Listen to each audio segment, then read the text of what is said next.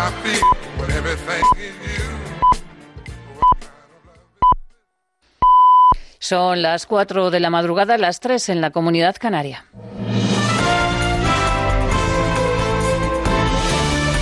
Noticias en Onda Cero.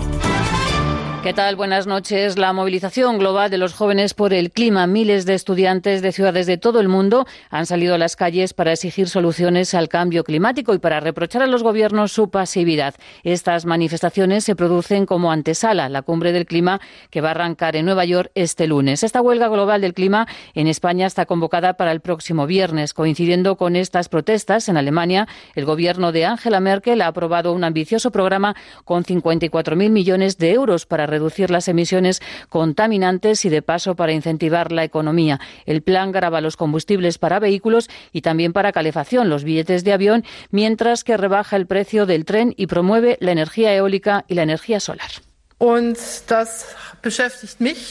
Ahora tenemos que pensar en nuevos objetivos. En el compromiso para 2030 de reducir en un 55% las emisiones de gases contaminantes. Y entiendo a todos los que piensan, ¿y por qué tenemos que creer que lo vais a conseguir esta vez? Movilizaciones también en España contra la violencia machista. En unas 200 localidades la noche se ha pintado de color violeta para denunciar el repunte de los asesinatos de mujeres. Esta movilización llega en una semana que deja cuatro mujeres asesinadas y cuatro huérfanos que presenciaron cómo mataron a sus madres. En lo que va de año, 42 mujeres han perdido la vida a mano de sus parejas. No solamente denunciar y de nuevo poner de manifiesto nuestra preocupación ante el incremento del número de las víctimas de violencia de género, sino que lo que pretendemos es llamar a la movilización de toda la ciudadanía para poner fin a esta situación y sobre todo para acallar las voces de aquellos que niegan una realidad tan evidente como es la que nos salpica día a día. Twitter y Facebook han eliminado 359 cuentas falsas atribuidas al Partido Popular y afirman que el PP creó estas cuentas falsas entre febrero y el mes de abril para manipular las conversaciones en las redes sociales y tratar de influir en el debate de la precampaña electoral. El Partido Popular niega estas acusaciones y su líder, Pablo Casado, ha evitado hablar de este asunto, pero ha cargado contra Pedro Sánchez, al que le ha recalcado que lo que tendría que quitar el sueño es pactar con Bildu. Él no tiene un proyecto nacional, sino un proyecto personal. Y no le importa hacer rehenes al conjunto de los españoles si a él le puede aportar algún tipo de rédito en las urnas. Pero nosotros sí tenemos un proyecto nacional. Y tenemos además un proyecto al que queremos sumar a otros. Cuantos más mejor. En una agenda de reformas para que los españoles puedan tener empleo, estabilidad y bienestar. Del exterior estamos pendientes del huracán Lorena que amenaza con intensas lluvias la península mexicana de Baja California. Protección Civil ha decretado la alerta roja ante el riesgo de inundaciones. Momento ya para anotar los números de la suerte. La combinación ganadora en el sorteo de la Bonoloto está formada por los números 1, 6, 10, 11, 22 y 43, complementario el 18 y reintegro el 8. Y en el sorteo de la 11 el cuponazo ha correspondido al número 6.438 de la serie 76. En la liga ya se ha disputado un partido, el Osasuna Betis, con empate a cero. Y este sábado se juega el Villarreal Valladolid, Levante Eibar, el Granada Barça y el Atlético de Madrid Celta de Vigo. Los rojiblancos vienen de empatar ante la Juve en Champions a dos y tras la derrota ante la Real Sociedad quieren sumar los tres puntos. Simeone recupera a Morata y quiere un bloque unido. Dice que no hay intocables en su equipo. No, intocable seguramente que no hay ninguno, todos los jugadores son importantes, no tengo compromiso con ninguno, se lo digo siempre antes de empezar la temporada. La única seguridad que nosotros le podemos dar a los jugadores es entrenarlos para que estén preparados para competir. Lo que el entrenador, y en este caso soy yo, busco lo que me dé equilibrio, lo que me dé equilibrio. Una cosa es sentarse y decir me gustaría que juegue este, este, este y este, pero posiblemente jugar con tantos jugadores con las mismas características no te da tanto equilibrio. Y sepan también que Ansu Fati, el jugador del Barça de 16 años, ya tiene la nacionalidad española. El Consejo de Ministros ha tramitado de forma urgente su pasaporte y podrá jugar con la selección Sud-17. Más noticias en Onda Cero cuando sean las 5 de la mañana, las 4 en la Comunidad Canaria y toda la información actualizada en ondacero.es. Síguenos por internet en ondacero.es.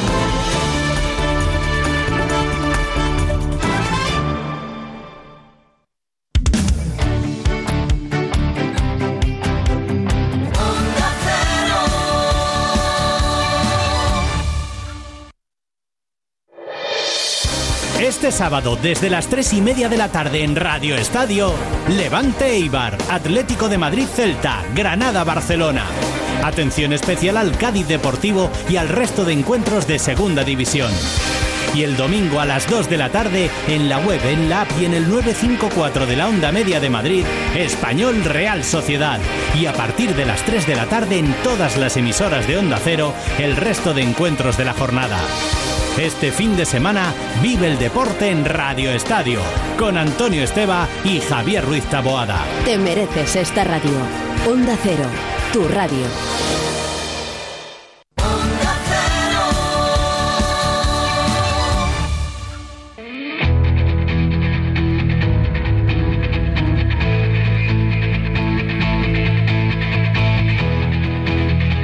Onda Cero, de cero al infinito. Paco de León. Señoras y señores, muy buenas madrugadas. En verano, en verano empezamos esta aventura radiofónica y casi sin darnos cuenta el verano se nos va. Sí, el cambio de estación será este domingo. La hora exacta me lo ha dicho mi querido compañero Roberto Brasero, que de esto sabe mucho. Me ha dicho, será a las 22 horas y 44 minutos. Por tanto, vamos a intentar disfrutar de este último fin de semana veraniego.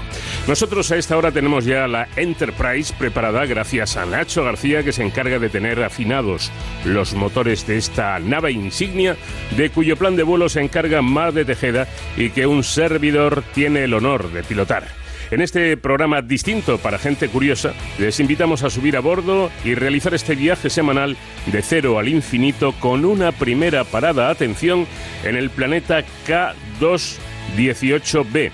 Está lejos, ¿eh? Está a 110 años luz y va a ser visitado por primera vez. Dicen que hay agua, sí, pero ¿Habrá vida en este planeta rocoso? Intentaremos también saber cómo es el agua que han encontrado allí los potentes telescopios espaciales e insisto, nos vamos a plantear esa gran pregunta. ¿Hay agua en algún estado que lo, lo, han detectado, pero podría, podría haber vida en ese exoplaneta. Se lo vamos a preguntar todo a Lorenzo Rourke, que es coordinador de operaciones científicas de la Agencia Espacial Europea. Con Sonsoles Sánchez Reyes nos acercaremos al efecto Werther. ¿Qué es y en qué se inspiró? Por cierto, que hemos detectado aquí en nuestra nave algo extraño. Son unos pequeños ratones que emiten luz, sí, roedores bioluminiscentes. Y por eso hemos invitado y se ha apuntado a nuestro viaje la doctora Marisol Soengas, que es jefa del grupo de melanoma del Centro de Investigaciones Oncológicas, recientemente galardonada con el premio Fritz Anders, que nos va a explicar la relación de estos animalillos a los que han bautizado como Meat Alert con este tipo de peligroso y agresivo cáncer de piel. En este viaje no podía faltar el profesor González Redondo, porque si descubrimos vida en nuestro destino final, queremos contarles a quienes nos encontremos la historia de nuestra ciencia y hablarles de uno de los grandes investigadores, aquel que dijo, todo hombre puede ser, si se lo propone, escultor de su propio cerebro, don Santiago Ramón y Cajal. Como sabemos que la comunicación es vital, es de vital importancia, nos traemos también con nosotros a un lingüista de la Fundeu, David Gallego, se va a encargar de que hablemos bien para que así los mensajes no provoquen confusión. Y no nos faltan héroes, pero los nuestros no llevan capa, simplemente llevan preparación, conocimiento y entrega. Por eso con ellos, en estos vuelos que hacemos cada semana, no exentos de riesgo precisamente, nos sentimos más seguros. La seguridad aquí es cosa de David Ferrero, pero en un viaje tan largo hemos de relajarnos de vez en cuando y para ello la música es lo mejor. Y hoy nos acompaña nada más y nada menos que la gran banda de Maurice White. Señoras, señores, con ustedes, Earth, Wind and Fire. De cero al infinito.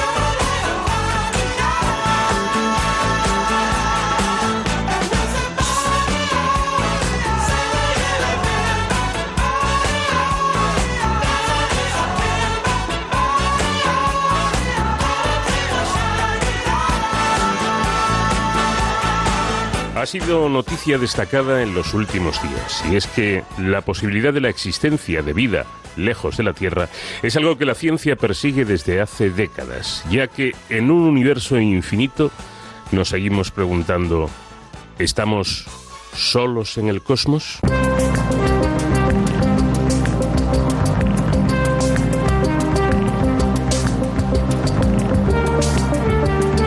Un grupo de científicos ha detectado por primera vez vapor de agua en la atmósfera de un exoplaneta, es decir, de un planeta que está fuera de nuestro sistema solar. Su tamaño es de 2,3 radios de la Tierra, según detalla un artículo publicado esta semana, la semana pasada, mejor dicho, en la revista Nature Astronomy. Este exoplaneta, denominado K1218b, tiene una masa ocho veces la de la Tierra y un tamaño dos veces mayor. A pesar de que su descubrimiento por el telescopio espacial Kepler fue hace cuatro años, la detección de vapor de agua en su atmósfera ocurrió durante 2016 y 2017 gracias a datos obtenidos por el telescopio Hubble. A pesar de este hallazgo, el conocimiento que se tiene de este cuerpo celeste es aún escaso, pero sí se ha logrado determinar que su composición es, en su mayoría, hidrógeno y helio, lo que lo asemejaría más a Neptuno que a la Tierra. Se encuentra orbitando, orbitando la enana roja K1218 a unos 110 años luz de distancia de la Tierra.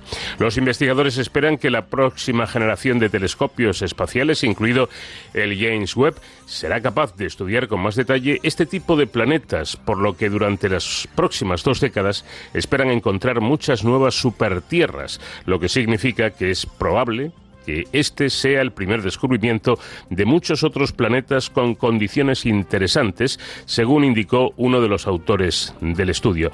Lawrence O'Rourke es ingeniero astrofísico y coordinador de operaciones científicas de la Agencia Espacial Europea y con, con él tenemos ya comunicación. ¿Qué tal, Lawrence? Buenas noches.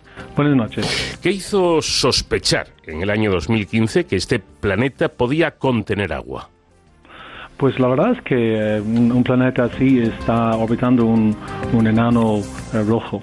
Y um, los enanos rojos um, pues son, tienen menos calor, producen menos tienen menos calor y hay menos calor que, un, nuestro Sol. Entonces los planetas que pueden um, tener agua o tener vida eh, pueden estar más cerca del, de, ese enano rojo en vez de compartir con nuestro Sol y, um, y con Kepler, pues eh, han, han, encontrado uh, miles de, planetas alrededor de uh, estrellas como, como este. Y, y tomando en cuenta que ese, planeta estaba en, en el punto perfecto, lo que lo que quiero decir en el punto donde puedes tener tener agua pues eh, era uno de los eh, sospechosos para, mm. para estudiar más bueno yo sé que los científicos suelen ser muy prudentes eh, van paso a paso despacito como debe ser pero el gran público todo lo contrario. Quiere quiere meter la directa cuanto antes y, encontrar ese gran titular de que hay vida fuera de, de la Tierra fuera de nuestro sistema solar. Esto del agua ha llamado bastante la atención pero Lorenz, ¿cómo es exactamente el agua que se ha encontrado en este planeta? Pues es, vapor de agua, entonces lo que es, es muy difícil desde, desde la Tierra eh, encontrar o buscar agua en, en, exoplanetas, porque tenemos agua en nuestra atmósfera, entonces realmente estamos bloqueando cualquier señal que podemos recibir de otro, de un exoplaneta que, planeta que está muy lejos de, nuestro propio Sol. Entonces tienes que usar telescopios que están allí en órbita. En este caso, el, de K2-18b, pues han usado Hubble y en el futuro pues vamos a tener el James Webb y vamos a tener Ariel, que es de la Agencia Espacial Europea. Pero sí es, es uh, el agua que han encontrado, pues han, han detectado que hay un porcentaje de agua en la atmósfera.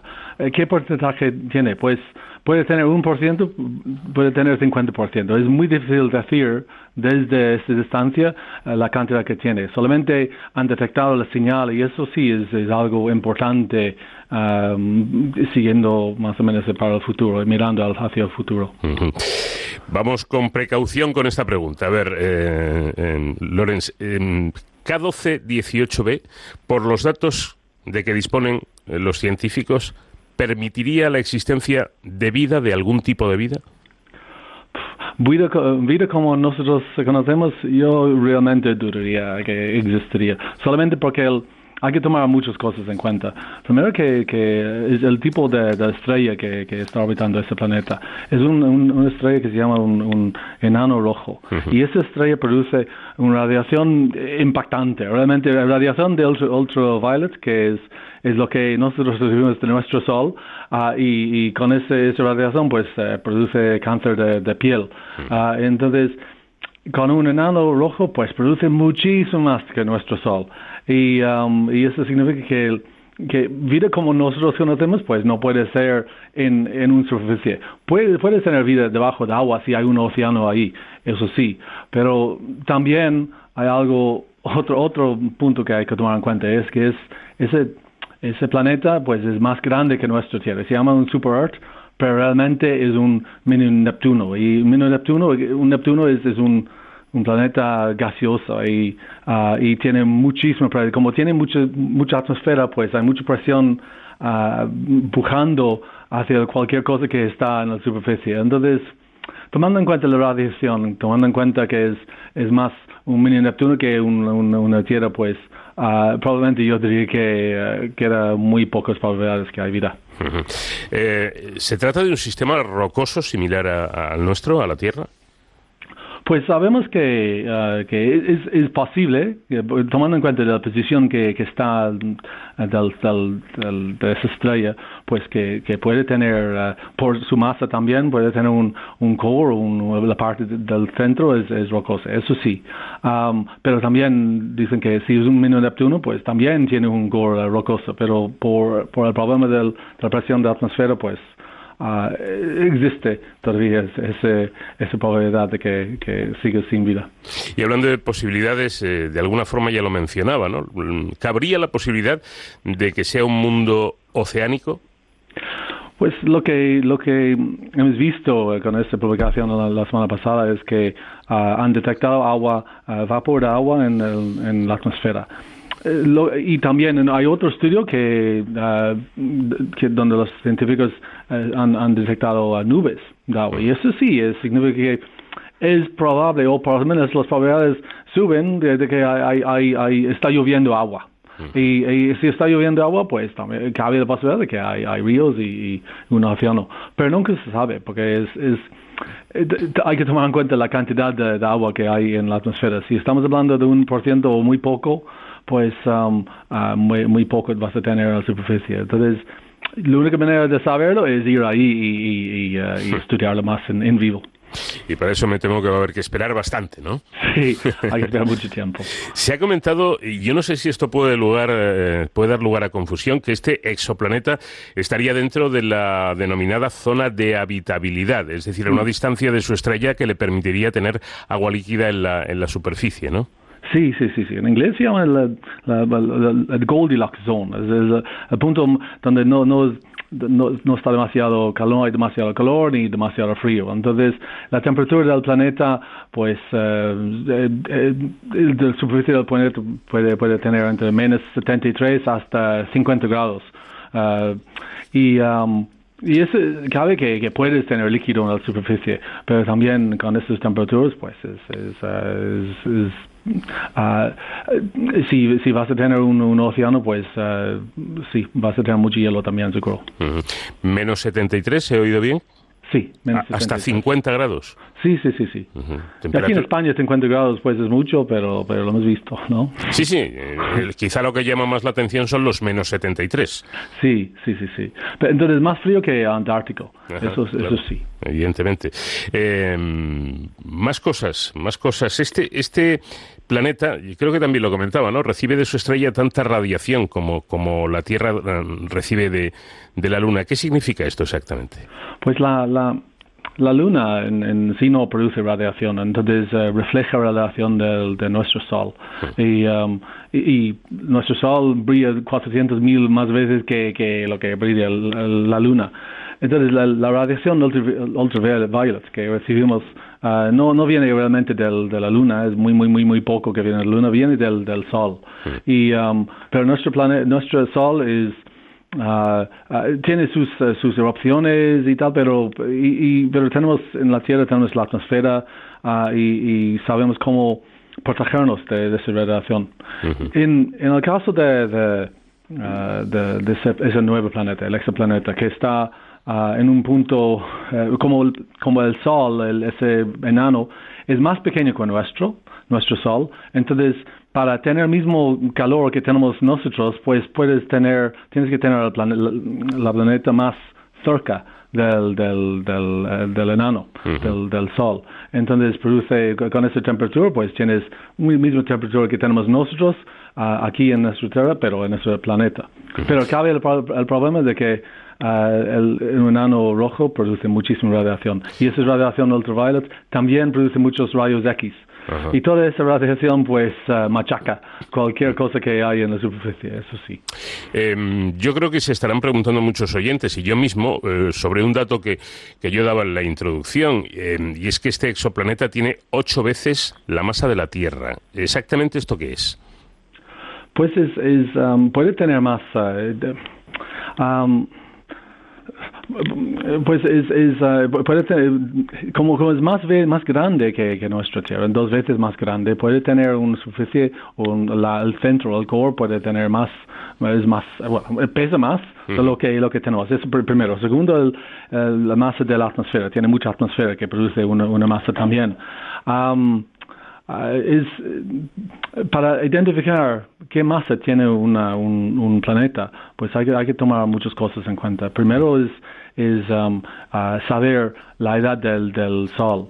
Entonces, la edad del Sol es, puede saber solamente viendo cómo expande y reduce en tamaño el, Sol. Y eso se llama astroseismology. Y sabiendo el, el, eh, la edad del Sol, pues ya puedes averiguar qué edad tiene el sistema que está uh, alrededor de ese Sol, el sistema en este caso extrasolar. Y ese, ese te da información de los tipos de planetas que puedes tener y distancia. Y hay otra cosa que deberías saber, que es los planetas que están orbitando un, un Sol como nuestro o este exoplaneta tira tira al Sol y empuja. Entonces es, una, un, es un tiro gravitacional y, es, y la, la cantidad en que tira define la masa del, del planeta. Entonces es más que tiene ese tamaño, pues tira esa, esa cantidad de, se mueve el Sol hacia la dirección del planeta y es, es, eso es como identificas más o menos el tamaño del, o por lo menos la masa del, de un planeta.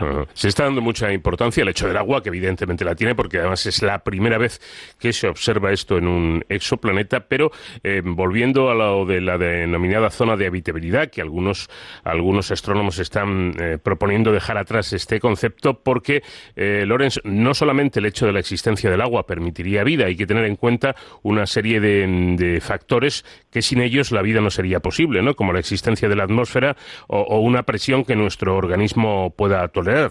Así es. Entonces, si quieres, realmente identificar un... un ah, si, estamos buscando vida, como nuestra vida, pues tienes que tener las mismas condiciones que, tienen más, que tenemos nosotros. Y por eso solamente encontrar agua, pues es, es, es, un hecho importante, es algo muy, muy importante. Pero uh, después tienes que tomar en cuenta el, tamaño del, del, del, planeta, tener, tomar en cuenta la atmósfera y tal. Y, te digo una cosa, es, y, yo trabajo uh, con la Agencia Espacial Europea y estoy trabajando en la misión Plato. Y Plato se lanza en 2026. Tiene 20, 26 cámaras que tiene más o menos juntos, es una cámara más o menos de 2 gigapíxeles. Y vamos a estar en órbita uh, menos, más de cuatro años, pero durante esos cuatro, años, dos, cada, dos años vamos a mirar y estar fijo en un, de un área grande, mil, mil uh, cien grados, uh, grados más o menos en tamaño, mirando al, al cielo a una zona muy, muy grande. Y vamos a estar, no, no vamos a movernos. Entonces, si estamos mirando, y lo que vamos a hacer es mirar a todas las estrellas como nuestro Sol, y vamos a mirarlo para dos años seguidos, significaría que durante esos dos años pues vamos a ver, como mínimo, vamos a ver dos, dos transiciones. Entonces vamos a ver eh, si estamos, estamos buscando un planeta como nuestra Tierra alrededor de un Sol como nuestro, tienes que, que, ver ese Sol para un año como mínimo para ver algo pasar enfrente. Y eso es como se detecta el planeta. Y entonces con Plato vamos a, vamos a, estamos mirando 20 mil soles como nuestro. Y al final de, de, los 2020, pues vamos a, no solamente vamos a encontrar uh, un planeta como, como exoplanetas como están encontrando ahora, pues vamos a encontrar muchos planetas alrededor de soles como nuestro, porque esa es la diferencia entre lo que ha descubierto Kepler. Kepler está mirando y muchos satélites miran a estrellas que son más, más pequeños que nuestro Sol. ¿no?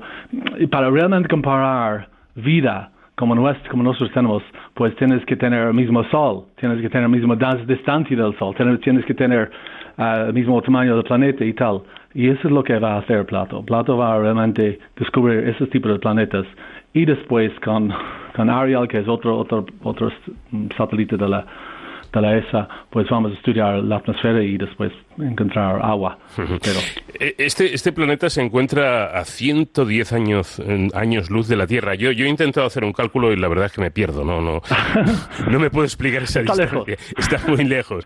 Eh, ¿Existe, eh, existe Lorenz, alguna, alguna posibilidad de que algún día el ser humano pueda cubrir esa distancia gigantesca? Pues eh, no hay nada imposible, pero en nuestra vida yo diría, yo, diría, pero nunca se sabe.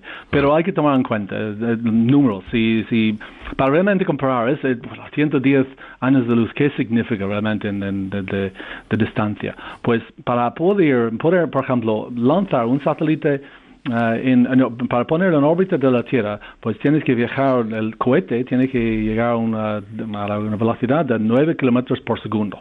¿Vale? Para poder escapar hmm. la, la, gravedad de nuestro planeta. Entonces, ir a otro planeta, pues tienes que subir a 11 a 12 kilómetros por segundo, ¿vale?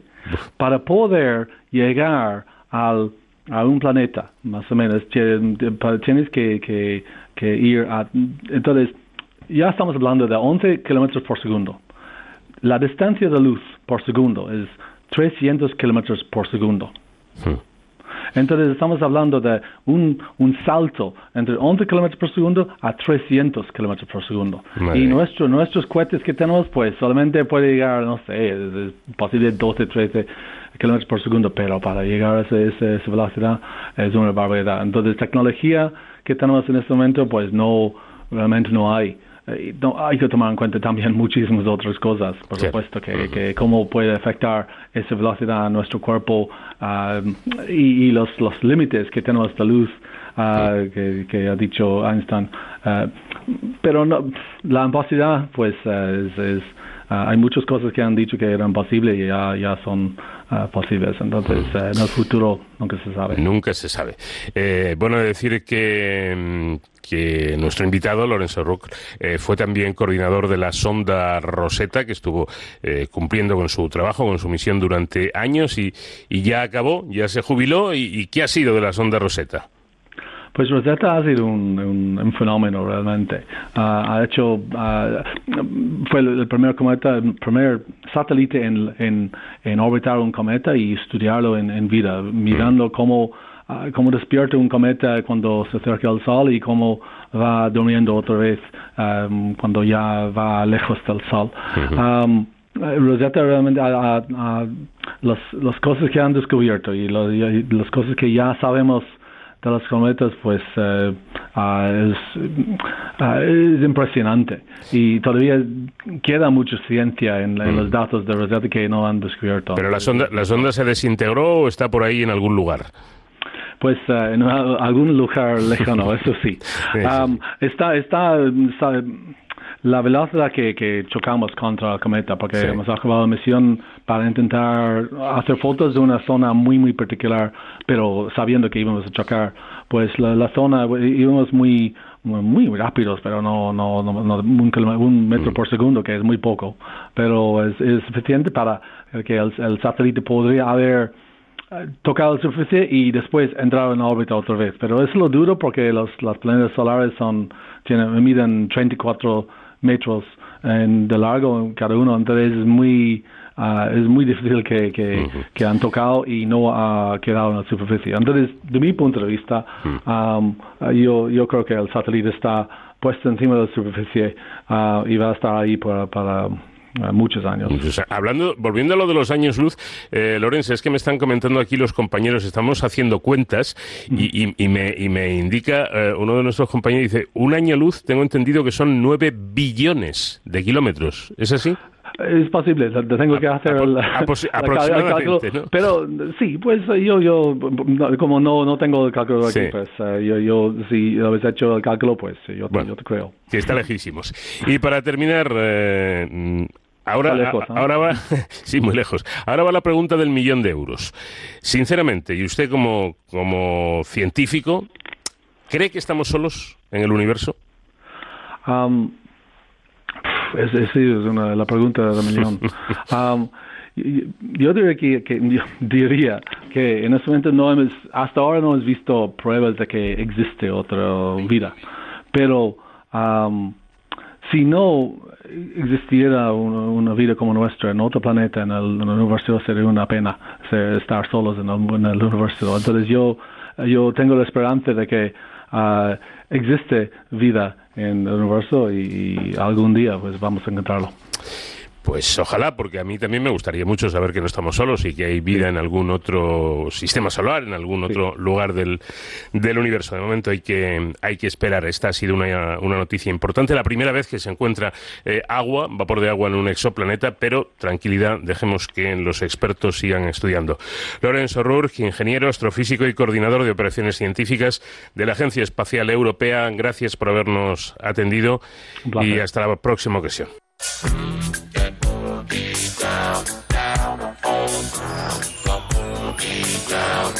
De cero al infinito.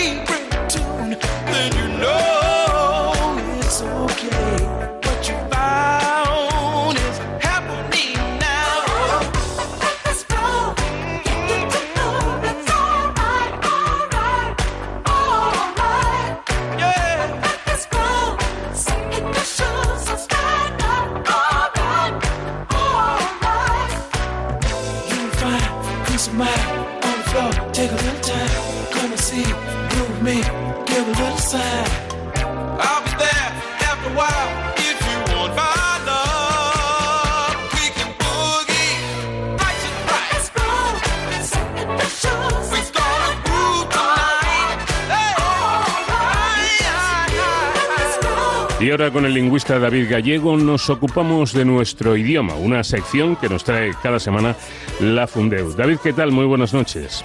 Muy buenas noches, pues encantado una semana más, eh, un placer saludarte. Si me refiero a algo relacionado con un autor, ¿debo decir autoral o autorial? Bueno, eh, esta, ninguna de estas dos palabras viene registrada en el, vienen registradas en el diccionario, ¿de acuerdo? Ni, ni, autoral ni autorial. Eh, pero bueno, mm, eso no significa nada porque el diccionario recoge muchas palabras pero no recoge otras que están bien formadas, ¿de acuerdo? Por derivación. Ah, dicho esto, lo normal sería decir autoral, ¿de acuerdo? Eh, de la misma manera que de pastor tenemos pastoral, no pastorial, o de doctor, doctoral y no doctorial, eh, lo, habitual es eh, decir autoral. Ahora bien, no sería incorrecto decir autorial, porque también con sector tenemos sectorial, no sectoral, ¿vale?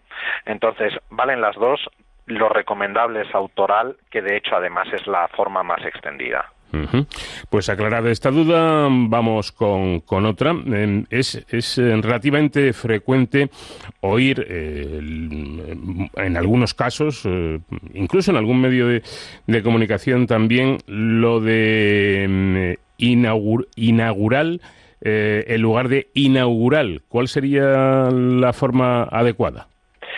Aquí eh, lo, adecuado es mm, mantener el diptongo, entonces hay que decir eh, sesión inaugural o la inauguración o inaugurar, siempre con la U, no tan marcado como lo acabo de hacer yo, ¿no? Eh, una pronunciación relajada, pero que, eh, que se mantenga tanto la A como la, como la U.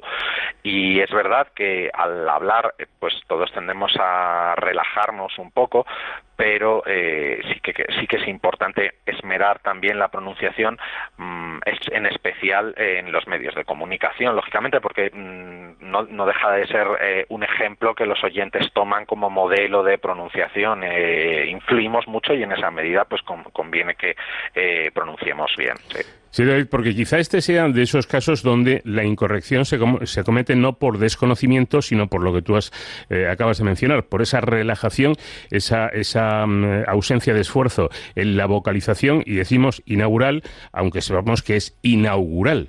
Claro, yo, yo creo que en general la gente sabe que es con U y eso que me, me surgen dudas porque hay muchos casos por escrito también, en medios de comunicación escritos. Eso ya es más grave. claro, efectivamente, dices, ostras, pero yo, yo pienso que en la inmensa mayoría de los casos es una cuestión de relajación, pues de la misma manera que por escrito eh, podemos, eh, la gente escribirá bien, eh, ha, con, bueno, ha logrado un gran éxito y quizá te sale ha logrado un gran éxito, pierdes esa D intervocálica hablando, a veces nos ha fastidiado, pues bueno, hay que hay que pronunciar eh, todas las letras eh, y aunque se pueda entender esa relajación eh, hablando, lo ideal es pronunciarlo todo. A mí me decía un profesor que tuve, David, que incluso debemos hacerlo en, conversaciones coloquiales a modo de entrenamiento. Es decir, si tú te tomas esa molestia de hacer ese pequeño esfuerzo de vocalizar lo más correctamente posible, cuando hables en público te va a salir de manera automática. Exacto, sí, sin duda. Eh, yo, por ejemplo, eh, yo tengo claro que a la hora de puntuar, por ejemplo, en eh, cuando escribo un WhatsApp, el WhatsApp es un, un medio que se presta a, la relajación y, no, no, no hay que ser tan estricto. Sin embargo, yo siempre a mis alumnos les digo, bueno, pero pon la coma, pon el signo de apertura de interrogación, ponlo todo, porque escribir bien, puntuar bien es también un hábito. Entonces, pues con la pronunciación es exactamente lo mismo. Vamos ahora con una de las em, letras que seguramente eh, trae más confusiones. Y yo creo que todos, todos en alguna ocasión podemos, David, haber cometido el fallo de confundir eh, una B por una V o una V por una, por una B. En la página de la Fundeu tenéis, eh, bueno, pues lo, que son las reglas eh, para ambos casos, las palabras que se escriben con B y las que se escriben con, con V, que por otra parte, si nos tomamos la molestia de echarle un vistazo, tampoco es tan complicado, ¿no? yo creo que se puede recordar más o menos de una manera sencilla y evitar así la confusión de estas letras. Sí, todo, todo el mundo, eh, quien más, quien menos, en alguna ocasión eh, tiene dudas respecto a si una palabra se escribe con B o con V y en especial si de repente aparece un vocablo eh, que no has oído en tu vida. Entonces mm, dices, pues a saber cómo será, eh, lo, ahí te dejas llevar por la intuición y quizá aciertas, quizá no aciertas. Mm, dicho esto, es verdad que existen una serie de reglas para saber cuándo escribir con B y cuándo con V. Eh, lo que pasa es que ya digo que yo creo que la mayoría de la gente falla con palabras que desconoce. Por ejemplo, eh, una regla. Todas las formas del pasado eh, del pretérito imperfecto se escriben con B, ¿no? El, mm. eh, la del cantabais, todas estas que acaban en aba, abais, aban, ¿no? Cantabais, cantábamos, se escriben con B. Bueno, es que poca gente falla en eso, ¿no? Poca gente falla en eso. pero, bueno, no está de más tenerlo y desde luego si, si van a la parte de... en la Fundeu, eh, en la parte de blog, en dudas básicas, ahí tienen todas las eh, recomendaciones para escribir bien con B o con V o como queramos llamarlo. Por cierto, em, se llaman mm, igual eh, de diversas formas porque yo, y creo que todo el mundo hemos oído alguna vez eso de con B baja o con B alta. Sí, a ver, lo, lo recomendable, eh, la, forma eh, preferida en todo el ámbito eh, hispanohablante es hablar de, la, recomendada es B y V. de, acuerdo. Lo que pasa es que es verdad que a la V hay zonas donde la llaman B también. Y para deshacer la ambigüedad, entonces de pronto empiezan, la V se llama también B baja, B corta, B chica, B chiquita, B pequeña. Y a la B, mm, eh, la B de toda la vida, la B de bolso, pues eh, se le llama B larga, B grande o B alta. Son todas formas eh, válidas con distinta distribución geográfica, pero digamos que la, la forma que unifica es B y V. Por cierto, y el hilo de esto, podemos hablar de si lo adecuado, es decir, Y o Y, así como de si la Y y la doble L, la L, se pronuncian o no de forma diferente. Eh, sí, a ver, con la Y y la Y eh, se pueden decir ambas, eh, si bien en la actualidad la forma preferida en todo el ámbito hispanohablante es la Y. ¿De acuerdo? Es hablar de la Y. Eh, esto que a muchos eh, hablantes, en especial en España, eh, puede resultar sorprendente, bueno, en realidad la Y ha sido la forma por la que se ha apostado desde 1869 hasta finales del siglo XX, o sea, durante, durante un siglo. Lo que pasa es que es verdad que eh, en la anterior ortografía en la, eh, pues se, se, dio preferencia a Y. Y sin embargo en la última hemos retomado la Y, que es la que está más implantada en todo el ámbito hispanohablante. Y no hay que olvidar que eh, España solo representa un porcentaje minoritario del conjunto de los hispanos hablantes. Volviendo a la B y la V, que se me pasaba, eh, ¿la pronunciación es igual? Sí, es igual. Eh. A veces hay, hay quien eh, intenta introducir una diferencia entre B y V, pero no, no, hay tal diferencia. Eso sería un error por lo que se conoce por ultracorrección. Eh, no, el español queda muy claro. En la ortografía no se distinguen la B y la V, suenan igual. Vayamos con otro asunto. ¿Qué es lo correcto, David? ¿Decir los miles de personas que acudieron a la manifestación o las miles de personas que acudieron a la manifestación? Los, los miles de personas. Eh, en este caso sucede que eh, es frecuente que el artículo se vea arrastrado por eh, ese personas, por el género del, del complemento, ¿no? Del, sustantivo que aparece en el complemento del nombre. Entonces es verdad que muchas veces eh, leemos y decimos las miles de personas, las miles de reclamaciones, las miles de horas que pasó estudiando, lo que sea, pero eh, con la concordancia del artículo la debe establecer con su sustantivo eh, inmediato, que es mil, ¿de acuerdo? Y mil es un sustantivo masculino mil y no personas, que sería el femenino. Exacto, entonces los miles de personas, los miles de reclamaciones, los miles de horas. Vamos con, con otra duda, cuando menos curiosa.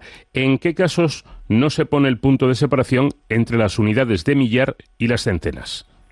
Eh, bueno, pues esta eh, regla varió. En su momento no se ponía eh, ese punto, por ejemplo, en, en, los años, cuando te decían, cuando si tú escribes 1992, pues ahí te decían no se pone el punto. O en las páginas de los libros o en los códigos de las leyes. Creo que eran esas dos o tres excepciones nada más en, los únicos casos en los que no se ponía el punto. en la actualidad no hay que poner punto en ningún caso entre las centenas y las unidades de millar, ¿de acuerdo? Eh, entonces, si tú quieres escribir eh, que algo cuesta 3.400 euros, pues eh, el 3400 espacio y el simbolito del euro o el año 2019 hay que escribirlo sin punto. Y, y 2019 hay que escribirlo sin punto, efectivamente. Y en el caso de que en vez de eh, cuatro cifras, es decir, si nos vamos de las unidades de millar, nos vamos ya a las decenas de millar, eh, 10.435, ahí lo que se recomienda es dejar eh, escribir 1-0 y dejar entre las unidades de millar y las centenas un espacio fino, un espacio que es un poquito más pequeño, ¿de acuerdo? ¿Qué fallo hay en la siguiente frase? Es importante hacer partícipe a los niños de la realidad familiar. Eh, ahí lo que está ocurriendo es que hay una falta de concordancia, porque a los niños es plural y hemos dicho hacer partícipe singular. Entonces, eh, debe, debe concordar, tiene que haber una, una concordancia eh, con, el, con el referente. Habrá que decir, eh, es importante hacer partícipes a los niños de qué era, de, de la realidad familiar. De la, familiar, de la realidad familiar. O, o por ejemplo, el, el lunes pasado, cuando llegó la selección española de baloncesto, pues la selección española de baloncesto hizo partícipes a los aficionados de el éxito en el, Mundial de Baloncesto. Bueno, y terminamos con una duda que nos plantea un oyente, lo dijimos la semana pasada, que si ustedes lo consideran oportuno y quieren hacernos alguna puntualización o, pedir directamente a, a, David Gallego que resuelva alguna duda, lo pueden hacer en nuestra cuenta de Twitter que es arroba de cero al infinito. Y la duda que nos plantea el oyente es ¿Qué debemos decir o cómo lo debemos decir? ¿Buen día en singular o buenos días en plural? Eh, aquí lo recomendable, aunque las dos formas son válidas, es decir buenos días aunque nos estemos refiriendo a uno, eh, pero eh, todos los saludos en, español se, se, hacen en plural. Buenos días, buenas tardes, buenas noches. Eh, se maneja la teoría de que quizás sea un acortamiento de buenos días os de Dios o algo así, una fórmula de este estilo antigua. Es algo muy singular porque es verdad que en otros idiomas es good morning es singular, es bonjour, es singular, eh, Guten Morgen es singular, eh, bueno, pues en eh, Bon día en catalán, en, en, castellano, en, en español decimos buenos días. buen, día, buen día, buen día se emplea a veces también más que como fórmula de saludo, como deseo cuando te despides. Que tengas buen día. Exacto. he leído también la teoría de que el plural se utiliza para dar más énfasis, ¿no? Sería algo así como buenos días tengas en en toda tu vida, ¿no? Para darle más importancia, o muchas gracias, que también es en, en, plural. Eh, bueno, hay distintas teorías, las dos formas serían correctas, tanto buen día como buenos días, pero en nuestro idioma lo preferible es utilizar el, el plural. Sí, porque además eh, para buenas tardes y buenas noches no se considera adecuado buena tarde y buena noche. Claro. Entonces ya por mantener la regularidad. Pues dicho queda, y repito, si quieren plantearnos dudas o incluso sugerencias en nuestra cuenta de Twitter, arroba de cero al infinito. Gracias, como siempre, David, te espero la próxima semana. Hasta la próxima semana, claro que sí.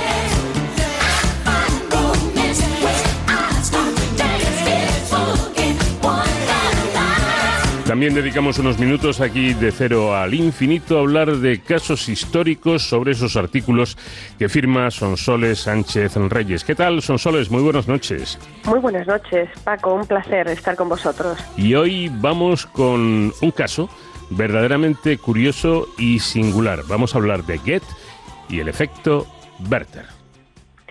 La relevancia de Johann Wolfgang von Goethe 1749-1832 en las letras alemanas es de tal magnitud que da nombre desde 1951 a la institución difusora de la cultura alemana en el mundo, el Instituto Goethe o Goethe Institut. El genio de Goethe sublimó un episodio autobiográfico frustrante, convirtiéndolo en una historia universal e intemporal que llegó a ser tanto una ferviente moda de su época como un clásico para la posteridad. Se trata de Las penas del joven Werther, una novela epistolar publicada en Frankfurt en el otoño de 1774, que supuso un importante modelo para el movimiento Sturm und Drang e influyó en el romanticismo posterior, a pesar de conservar el género epistolar tan propio de la literatura del momento, pero libre del lenguaje prolijo de esta. En la novela formada por un conjunto de cartas que el protagonista dirige a su amigo Guillermo, sin incluir las respuestas de este, Goethe plasma la historia de Werther, un joven de talento y cultura, artístico y apasionado, defensor de ideas modernas como la justicia, la igualdad o la protección de la naturaleza, los débiles y la infancia, que conoce a Carlota, una muchacha llena de virtudes con la que, trágicamente, por más que ambos lo deseasen, nunca podrá casarse pues está prometida con Alberto, un letrado 11 años mayor que ella, que se presenta en la narración como exponente del racionalismo, fuertemente contrapuesto a la sensibilidad de Werther. La imposibilidad de poder aspirar un día a vivir con su amada, tras el enlace matrimonial de Carlota y Alberto, lleva a Werther a suicidarse. En el relato, una conversación premonitoria de claro antagonismo ideológico entre Alberto y Werther deja patente la diferente visión del suicidio de cada uno de ellos. Alberto, desde su racionalismo, repudia la idea. No comprendo que haya quien pueda levantarse la tapa de los sesos. Solo pensarlo me horroriza. Llevas la humorada hasta el extremo de comparar con grandes acciones el suicidio, que es de lo que se trata, y que solo debe mirarse como una debilidad del hombre, porque indudablemente es más fácil morir que soportar sin tregua una vida llena de amarguras. Werther justifica la conducta desde un postulado diametralmente opuesto. La naturaleza tiene sus límites. Puede soportar hasta cierto punto la alegría, la pena, el dolor. Si pasa más allá, sucumbe. No se trata pues de saber si un hombre es débil o fuerte, sino de si puede soportar la extensión de su desgracia, sea moral, sea física, y me parece tan ridículo decir que un hombre que se suicida es cobarde, como absurdo sería dar el mismo nombre al que muere de una fiebre maligna.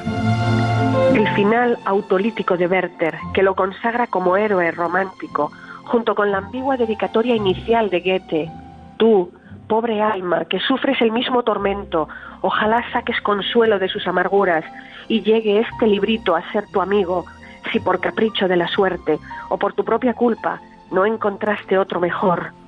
Espolearon desenlaces análogos en numerosos jóvenes de la época. Johann Wolfgang von Goethe, recién licenciado como abogado a sus 24 años, había conocido a Charlotte Buff en la ciudad de Wetzlar el 9 de junio de 1772, enamorándose profundamente de ella. La joven de 20 años, prometida con otro hombre, no correspondió a los sentimientos de Goethe y el escritor abandonó el lugar el 10 de septiembre para no alimentar su sufrimiento. Poco después coincidiría con un amigo de Goethe durante su etapa de residencia en Wetzlar, Karl Wilhelm Jerusalem, que se suicidaba por amor a una mujer casada. Es este hecho lo que mueve al escritor a elaborar su novela que madura durante diez meses para redactarla en pocos días. Los detalles autobiográficos, autoriales, en la novela Werther son evidentes, como confesaría el propio Goethe. Charlotte Booth comparte nombre con la protagonista de la obra y como ella es la mayor de los numerosos hijos de un oficial viudo, haciendo de madre de los más pequeños. Goethe y Werther han nacido el mismo día, 28 de agosto, y eligen idéntica fecha para decir adiós a sus amadas, 10 de septiembre, por la imposibilidad de correspondencia de su amor. Werther se suicida con pistolas prestadas, como el amigo de Goethe, Wilfred eh, Jerusalem. Con el paso de los años, el autor se sintió abrumado por haber dado a conocer su amor juvenil, escribiendo esta obra, llegando a arrepentirse de ello. En su retiro final en Weimar, ya anciano, siguió recibiendo las visitas de numerosos jóvenes atraídos desde todos los rincones de Europa, casi en exclusiva por su condición de creador de las penas del joven Werther. El motivo es que Werther llegó a ser una novela de culto entre los jóvenes de la época e inspiró no solo el uso masivo de la ropa que Werther viste cuando conoce a Carlota y el día en que se quita la vida, frac azul y chaleco amarillo, o los largos paseos por la naturaleza, elementos característicos del protagonista, sino también un hastío vital y una oleada de suicidios a imitación de aquel.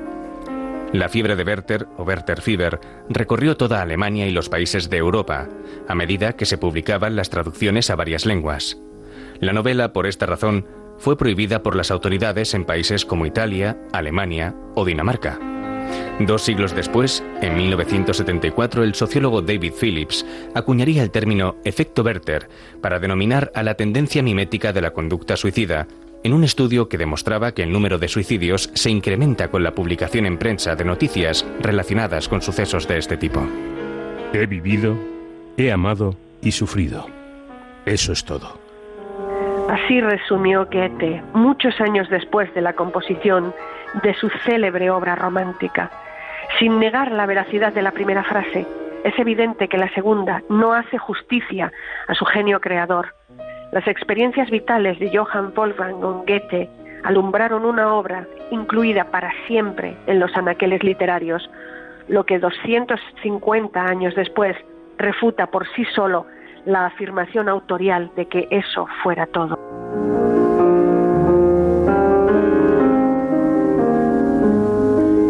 Nuestra Enterprise tiene que repostar, hacemos una mínima parada, unos poquitos minutos para conocer las últimas noticias y seguimos de inmediato en este viaje de cero al infinito.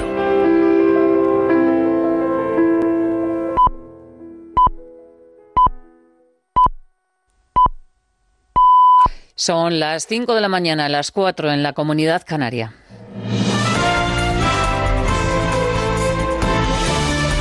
Noticias en Onda Cero. Buenos días. El día comienza con alerta naranja en varias comunidades ante el riesgo de fuertes lluvias. Están en alerta Castilla-La Mancha, Madrid, Navarra y en el este de Cataluña. Las lluvias caídas la pasada noche han provocado inundaciones en la localidad de Osa de Montiel, en Albacete, donde el río se ha desbordado y tres personas han tenido que ser rescatadas. Y en Madrid, el 112 y los bomberos han tenido que atender más de 130 incidencias, tal y como nos contaba David García del 112. Hemos gestionado un total de 130 incidencias relacionadas con la tormenta. 83 han sido por pequeñas inundaciones y bolsas de agua, 38 por caídas de árboles y de ramas y 9 por daños estructurales. En este mismo periodo de tiempo, los bomberos de la Comunidad de Madrid han realizado un total de 80 intervenciones. Con tormentas también arranca la precampaña electoral entre Pedro Sánchez y Pablo Iglesias. Iglesias acusa a Sánchez de haberle engañado sobre el gobierno de coalición y tras afirmar Sánchez que no dormiría tranquilo con un gobierno de Podemos, Iglesias le acusa de faltar el respeto a los votantes de la formación morada. Cuando escuché lo de que, no podría dormir por las noches gobernando con nosotros, creo que faltó el respeto a, a, mucha gente, a muchos ciudadanos españoles, mucha gente que nos está viendo, que tiene dificultades para llegar a fin de mes y que eso le quita el sueño, o que ven que sus hijos no pueden pagar una tasa de matrícula o que no encuentran trabajo o que no les llega la ayuda a la dependencia, creo que eso es lo que quita el sueño a la gente. El PSOE ahora ya quiere pasar páginas sobre la coalición de gobierno que no pudo ser. La vicepresidenta Carmen Calvo insiste en que los números no daban. Defiende como mejor opción abrir nuevamente las urnas y dice Calvo que hicieron todo lo posible. Y verdaderamente pensamos que es mucho mejor que los ciudadanos vuelvan a hablar y nos vuelvan a colocar en nuestro sitio. Pero repito, nosotros somos gente experimentada y avezada, sabemos lo que es el ejercicio del poder y no queríamos llevar a nuestro país a un lugar donde España no habría podido trabajar durante cuatro años. En el País Vasco, Bildu ha presentado una proposición no de ley para vetar la presencia de Partido Popular, Ciudadanos y Vox durante la campaña electoral. Dice la formación Aberchale que estos partidos buscan tensionar la convivencia en Euskadi.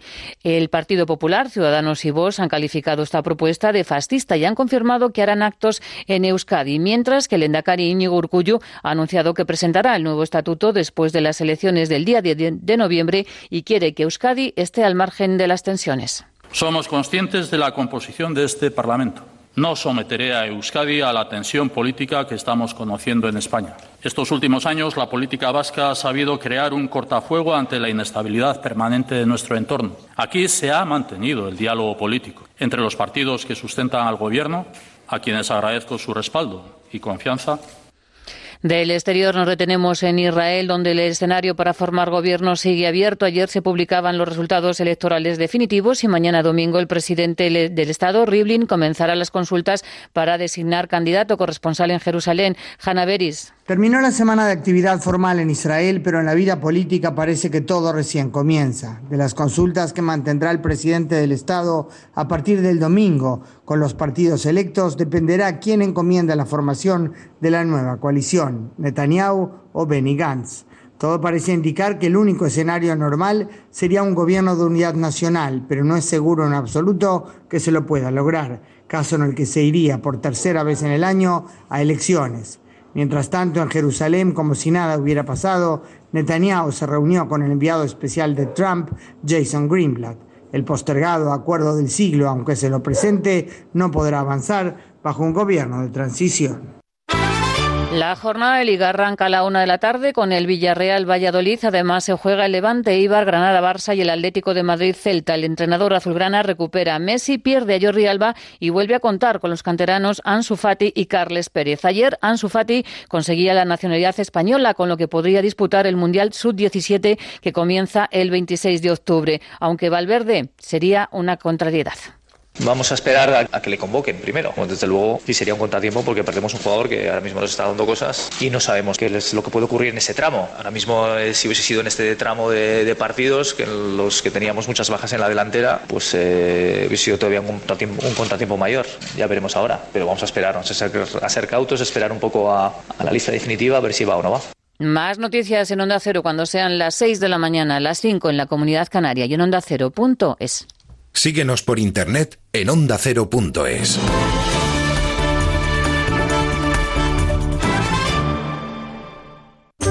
Descubre con La Rosa de los Vientos las curiosidades y los grandes enigmas de la historia. Epicentros del misterio, normalmente construcciones secretas. Indagamos sobre leyendas, misterios, hechos históricos, rigor y seriedad con mucho entretenimiento. Es eh, conocer mucha información sobre el mundo del misterio, pero sobre todo vivirlo e ir a los sitios en donde se han producido los hechos, pisar el terreno. Las cosas más curiosas e interesantes en La Rosa de los Vientos. Los sábados a la una y los domingos a la una y media de la madrugada con Bruno Cardeñosa. Te mereces esta radio. Onda Cero, tu radio.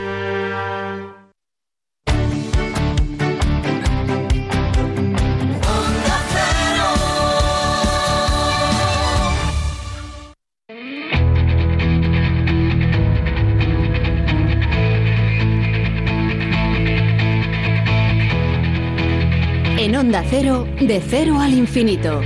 Paco de León.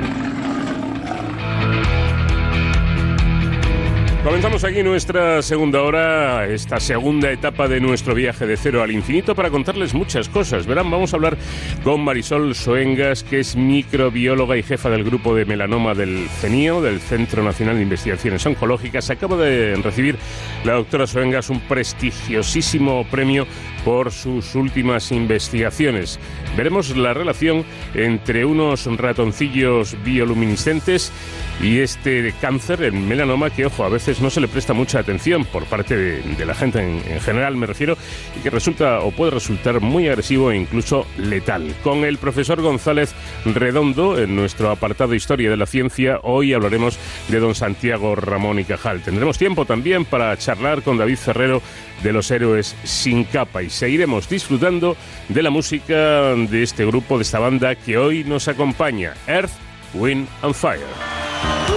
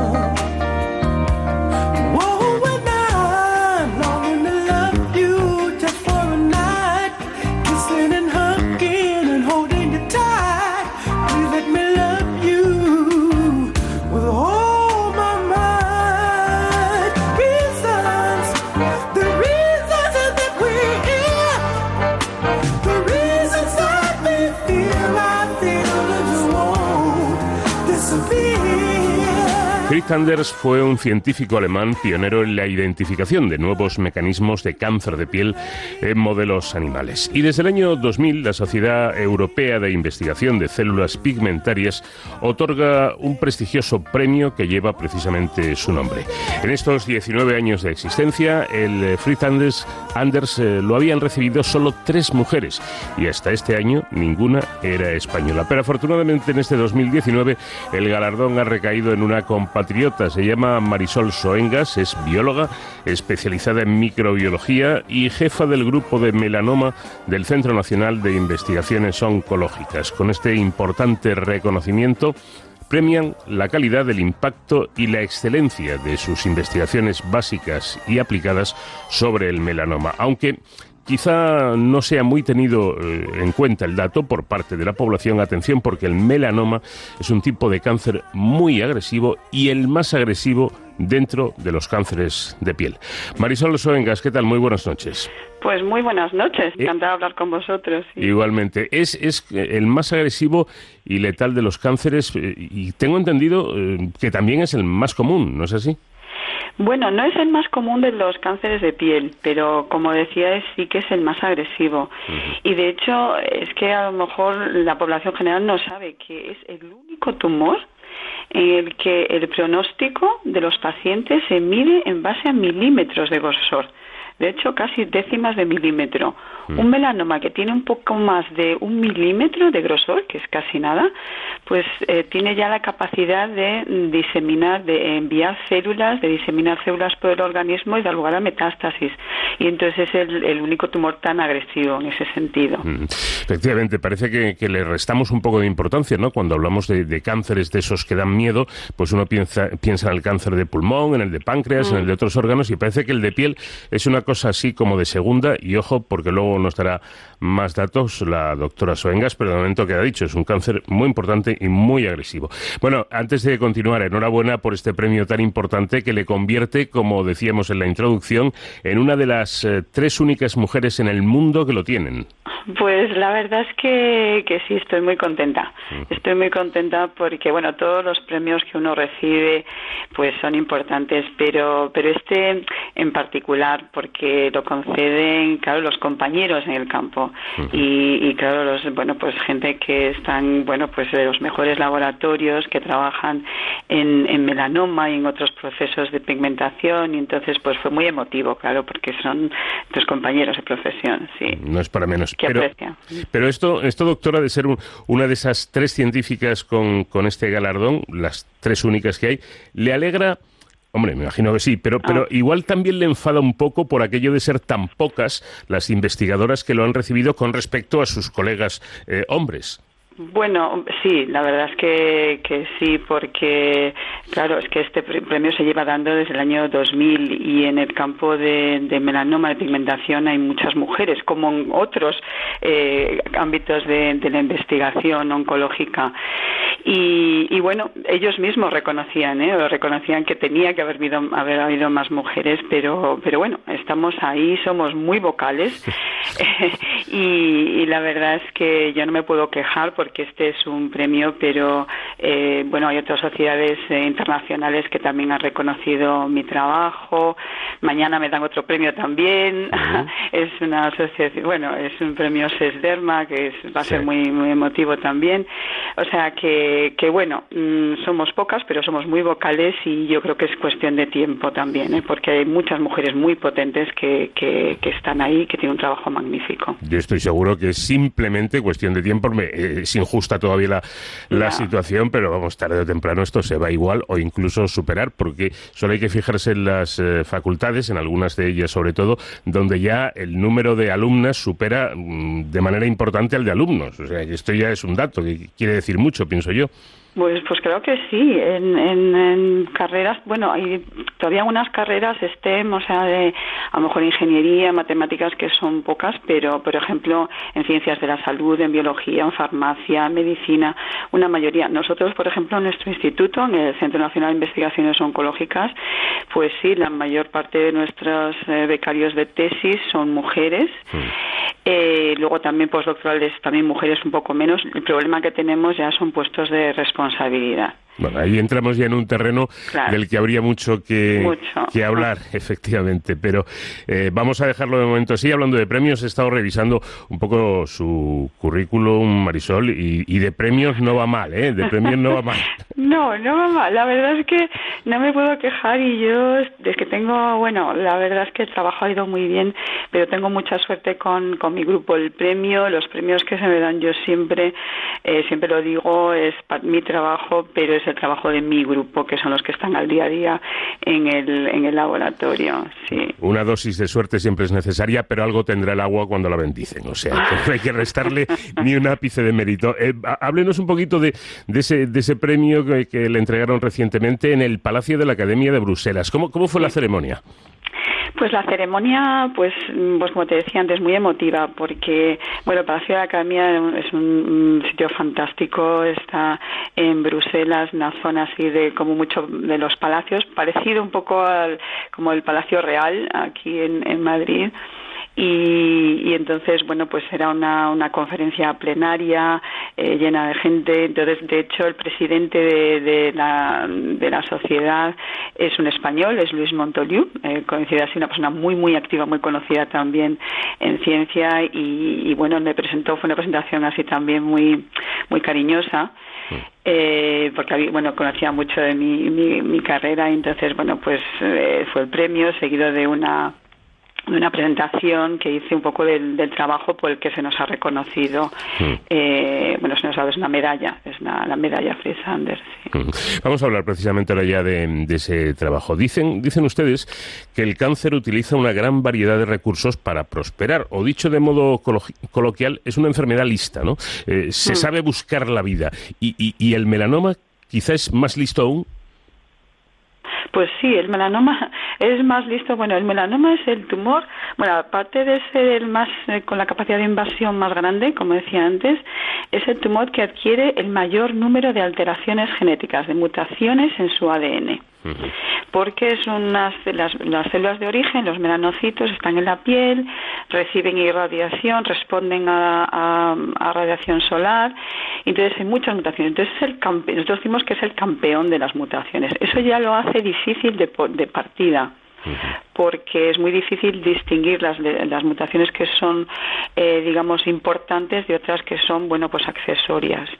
Pero luego además tiene otras peculiaridades y es que es muy mm, dinámico. Yo siempre pongo el ejemplo de los Transformers, estos juegos para los niños que pueden aparecer como un coche o como eh, un robot y el robot puede cambiar de forma y alterarse. Bueno, pues las células de melanoma también y son muy eficientes en eso. Entonces lo que les permite es, eh, por una parte, esconderse del reconocimiento del sistema inmune, pero también adaptarse pues a otras condiciones pues que no tenga oxígeno, nutrientes o, o distintas digamos problemas que se va encontrando en su diseminación por el organismo y es muy eficiente en eso también. Bueno, esa capacidad de mutación de la que se vale el melanoma para supervivencia y crecimiento. De ahí supongo, doctora, la importancia de un diagnóstico diferencial importantísimo, importantísimo, porque cuanto antes se detecte el melanoma, antes se puede, bueno, mejor es el pronóstico de los pacientes. Entonces, si el melanoma se elimina por cirugía y se elimina completamente, antes de ese milímetro y poco que, decíamos antes, pues la supervivencia de los pacientes es bastante buena.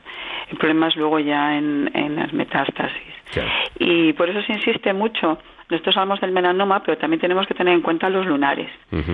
Que los lunares son también grupos de las mismas células que dan lugar al melanoma, pero son benignas. Casi todas. Y para casi todos nosotros pero en algunas personas pues estos lunares se pueden convertir en melanomas y entonces por eso nosotros siempre insistimos mucho en que sea una revisión por parte del especialista en dermatología. Importante el, eh, control y, sobre todo cuando uno... Yo le puedo hablar de, mi experiencia personal, que tuve un, lunar que se fue agrandando, que se mm, ah. puso un, aspecto así muy feo. Yo le confieso que fui al, médico asustadísimo, afortunadamente me dijo, esto no es nada, eh, no tienes que hacer nada, simplemente se caerá solo y al final fue así. Pero conviene, ¿no? Conviene ante cualquier duda ir al médico inmediatamente. Sí, hay una regla muy facilita que, que no es infalible, pero es bastante buena. Y nosotros insistimos, la regla del A, B, C, D, E. Y yo esto la cuento, no sé si tenéis tiempo.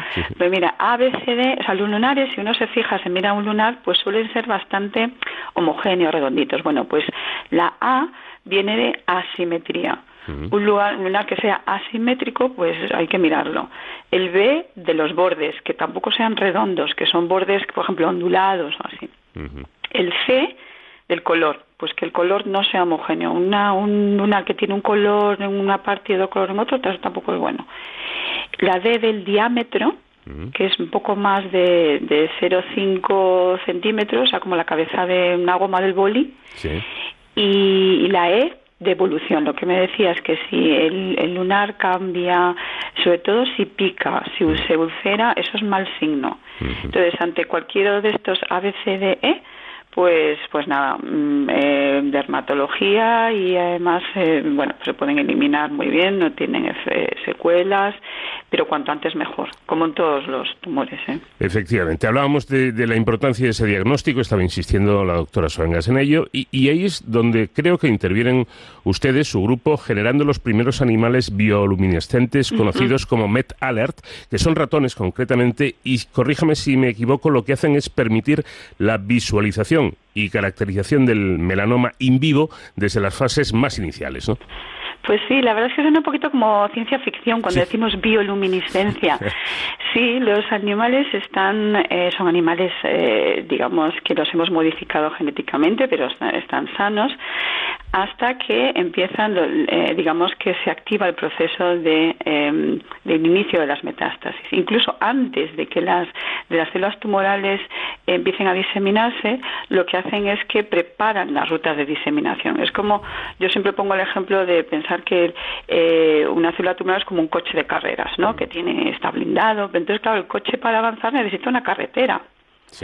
Entonces, eh, los coches, las antenas de melanoma aprovechan las que ya hay, pero además, como decíamos antes, que son muy listas, o sea, que digamos que son muy eficientes en generar nuevas carreteras nuevas rutas de diseminación. Todo eso supone una activación de una serie de procesos que nosotros son los que iluminamos, los que se iluminan con este ratón que está modificado genéticamente. Y, así nos permite ver, bueno, pues estos efectos como la célula, por ejemplo, desde la piel puede actuar a nivel de, pues del pulmón, del hígado, de los ganglios linfáticos y, de una forma muy eficiente.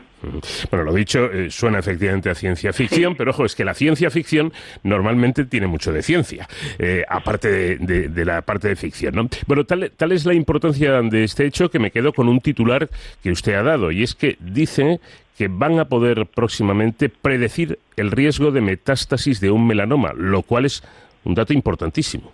Bueno, eso es un titular, ya sabes cómo son los titulares.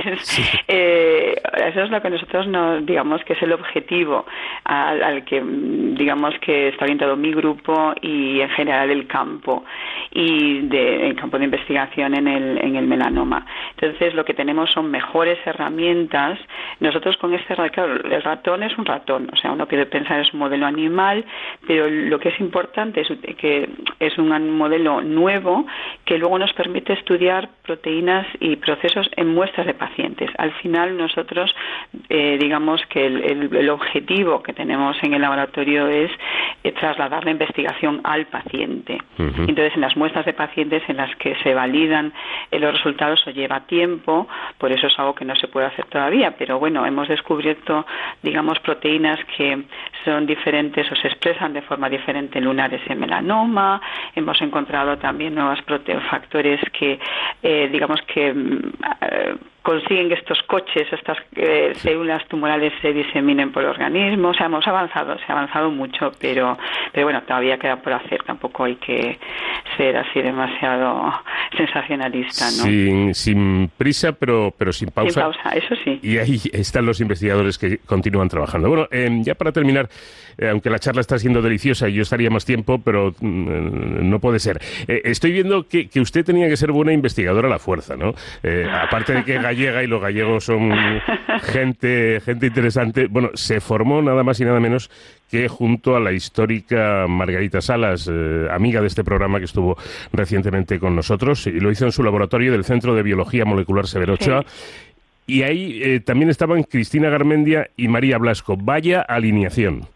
Pues sí, y, mucha más gente. O sea, el laboratorio de, Margarita Salas ha formado a muchísimas investigadores, muchas investigadoras y muchos investigadores. Sí, pero tenerla a ella como jefa fue muy importante porque para nosotros no era una jefa, era eh, bueno, pues, pues la directora del grupo, o sea, que, que era normal, que, que en su laboratorio era normal que una mujer pues pudiera dirigir un, un trabajo muy competitivo, ser importante y ser relevante.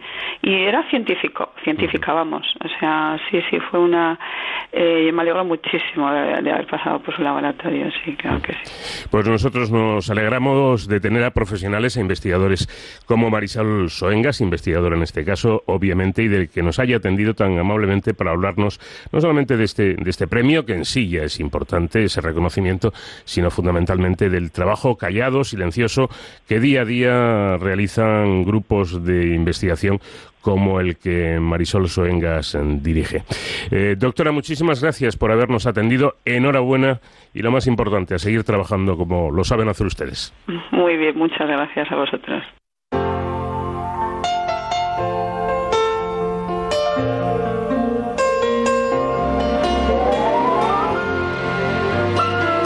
Vamos de cero al infinito en Onda Cero. Paco de León.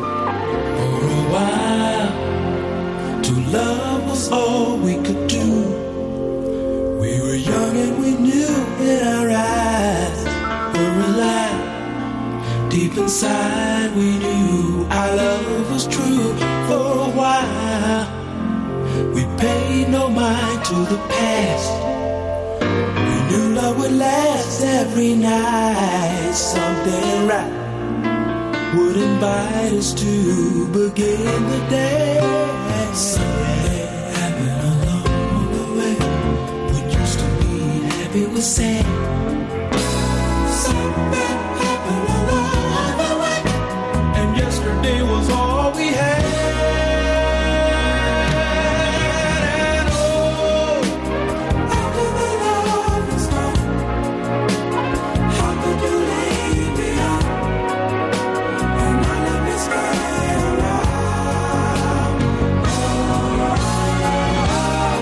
Entre las novedades con las que hemos empezado esta temporada de Cero al Infinito está esta sección de Historia de la Ciencia que compartimos con ustedes, con los oyentes y de la mano del investigador, profesor y divulgador de la ciencia Francisco González Redondo. Muy buenas noches, Paco. Buenas sean, Paco. Hasta ahora hemos hablado de dos Leonardos, Da Vinci y Torres Quevedo. ¿A quién vamos a dedicar el programa de hoy? Bueno, la idea cuando pusisteis en marcha esta parte del programa de Cero al Infinito era que los oyentes pudieran ir construyendo una especie de historia historia de la ciencia coherente, cohesionada, bien estructurada, de tal manera que tuvieran, al poner todos los programas seguidos, pues una especie de libro sonoro creciente de cultura científica española y universal en general. Y por eso vamos a dedicar este programa ni más ni menos que a Santiago Ramón y Cajal. A Ramón y Cajal no me parece mala elección. Sin duda Cajal fue eh, un sabio muy destacado, incluso lo podríamos considerar un genio, pero ¿en qué sentido lo podemos poner en relación con los dos Leonardos? Pues en qué sentido no, en qué sentidos, porque son muchos. Mira, en primer lugar, por la cronología. Como veíamos hace unos programas, Da Vinci nació en 1452. Y por feliz coincidencia, tanto Cajal como Torres Quevedo, los dos nacieron 400 años después, los dos en 1852. En segundo lugar, por sus espíritus, ese espíritu de la innovación, de la investigación. Tienen unas inquietudes intelectuales que les hacen intentar enfrentarse a lo desconocido, adelantarse a sus contemporáneos, buscar concepciones novedosas, soluciones nuevas a problemas científicos o tecnológicos, en fin, que tienen ese espíritu de la invención y de la creación científica imprescindible. Y en tercer lugar, y aunque sorprenda por sus cualidades artísticas, eh, bueno, en el caso de Da Vinci, pues parece evidente, si por algo lo hemos considerado genio, entre otras cosas, por la pintura, aunque ya matizábamos el otro día, ¿no? En el caso de Cajal, porque era un artista. Desde su juventud destacó como artista, ayudando primero a sus padres, especialmente a su padre, y luego con las preparaciones histológicas haciendo unos dibujos maravillosos de esos entramados tan complejos. Y en el caso de Torres Quevedo, aunque sea sorprendente, cuando un ingeniero diseña, necesita hacer esquemas, hacer unos dibujos, y precisamente uno de los artículos que he preparado, que saldrá pronto, va de eso precisamente, de la belleza en los artículos, en los diseños tecnológicos de Leonardo Torres Quevedo. Bueno, eh, estos son tres ámbitos, Paco, de coincidencia que podríamos considerar de contexto, pero ¿no se pueden destacar otros puntos de encuentro entre estos tres genios, digamos, más profundos?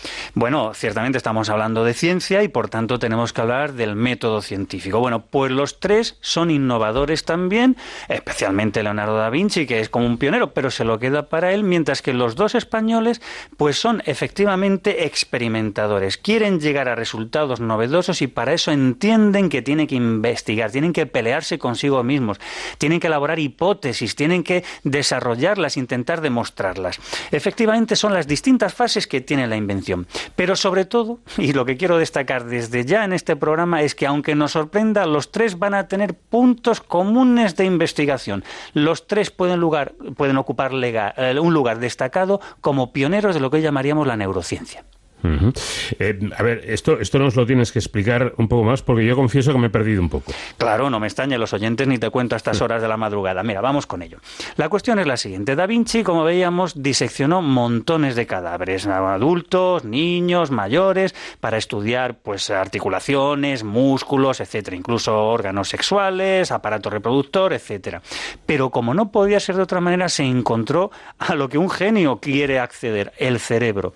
Y con, claro, no tenía microtomos ni panmicrotomos, pero lo que sí hizo fue lonchas de cerebro. Estudió por sectores el cerebro y lo enlonchó, lo fue cortando en trozos, intentando encontrar una explicación que para él era imposible, por supuesto, a esa maravilla que es el pensamiento humano. En vez de buscar el alma, estaba buscando la razón. Bueno, y eso lo encontramos en explicaciones, intentando dar frases que, bueno, pudiesen adelantarnos lo que hoy llamaríamos la neurociencia. Obviamente se quedó muy lejos. Torres Quevedo, en principio, no estudia el cerebro humano. Lo que estudia es precisamente el cerebro artificial.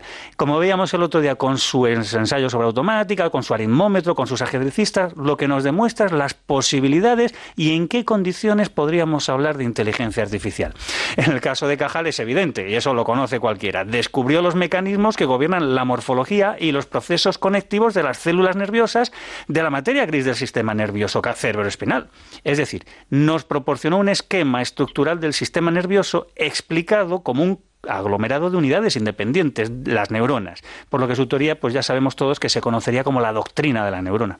Bueno, entonces, y, resumiendo, ¿cuál es la gran aportación de, Cajal? Y, definitiva, ¿por qué le dieron el premio Nobel? Bueno, en, en primer lugar, porque eh, se lo dieron junto con Golgi, y la novedad es que mm, mm, frente a un Golgi que lo que está estudiando son redes, como si las neuronas fuesen redes, lo que va a descubrir Cajal es que no son redes, que son células y por tanto son independientes, muy cerquita una de otras a nanodistancia, pero independientes. Y además nos lo contaba él con una forma de expresión que no me resisto a leerlo. Las ramificaciones colaterales y terminales de todo cilindro eje acaban en la sustancia gris no mediante una red difusa, según defendían Gerlach y Golgi con la mayoría de los neurólogos, sino mediante arborizaciones libres, dispuestas en variedades de formas. Estas ramificaciones se aplican íntimamente al cuerpo y dendritas de las células nerviosas, estableciéndose un contacto o articulación entre el protoplasma receptor y los últimos ramúsculos axónicos. Este es el gran descubrimiento que él alcanza precisamente como inventor, porque va a inventar frente a Golgi un nuevo sistema de tinción cromoargéntica con dicromato de plata para poder tener con esa doble tintura esa explicación de la no unión entre las neuronas. Ese es el punto, los dos puntos, la técnica y el resultado final que alcanza. Un genio sin duda porque como nos está explicando eh, Paco, bueno, pues no solamente era un gran investigador, sino que era también un gran inventor. Pero esto de la genialidad entre los españoles, a ver, los genios en nuestro país surgen, como decía Ortega y Gasset, por generación espontánea? Bueno, vamos a ver, la genialidad ni se nace, ni se hereda, ni se transmite. Bueno, el talento se puede entrenar si lo tienes, ¿no? Vamos a ver, ni Cajal ni Torres Quevedo nacen en un páramo desértico. Torres Quevedo nace como ingeniero de caminos en una familia de ingenieros de caminos, estudia ingeniería de caminos y entre los ingenieros de caminos tenemos a la florinata del pensamiento científico y tecnológico español del siglo XIX. Y en el caso de Cajal pasa algo por el estilo. Él se, se cría en la Facultad de Medicina y claro, es que tiene maestros. Por ejemplo, pues Aureliano Maestre de San Juan, que va a ser el que le inicie en las preparaciones histológicas, el que le diga, mira Cajal, joven Cajal, si quieres investigar tienes que usar el microscopio. Es decir, que nacen en un contexto privilegiado los dos. No hay en esa época físicos, químicos, biólogos o geólogos en el ámbito científico. Hay médicos y hay farmacéuticos. Y Cajal, claro, nace donde tiene que nacer alguien. Estaba yo pensando que quizá todas estas cuestiones quizá requieran de un programa monográfico, ¿no, ¿no te parece? Pues no me parece nada mal. Es más, podemos emplazarnos desde ya hasta el siguiente programa y dedicarlo pues a lo que se ha venido a llamar la edad de plata de la ciencia española. Y además lo podemos hacer desde la perspectiva no de la globalidad, sino de la organización generacional. Todos hemos oído hablar de la generación del 98, de la generación del 14 y la del 27 de las letras, pero ¿y si contamos la edad de plata de la ciencia española desde esta perspectiva, desde esta organización de generaciones? Mm, ¿Podríamos entonces hablar incluso de una escuela de Cajal?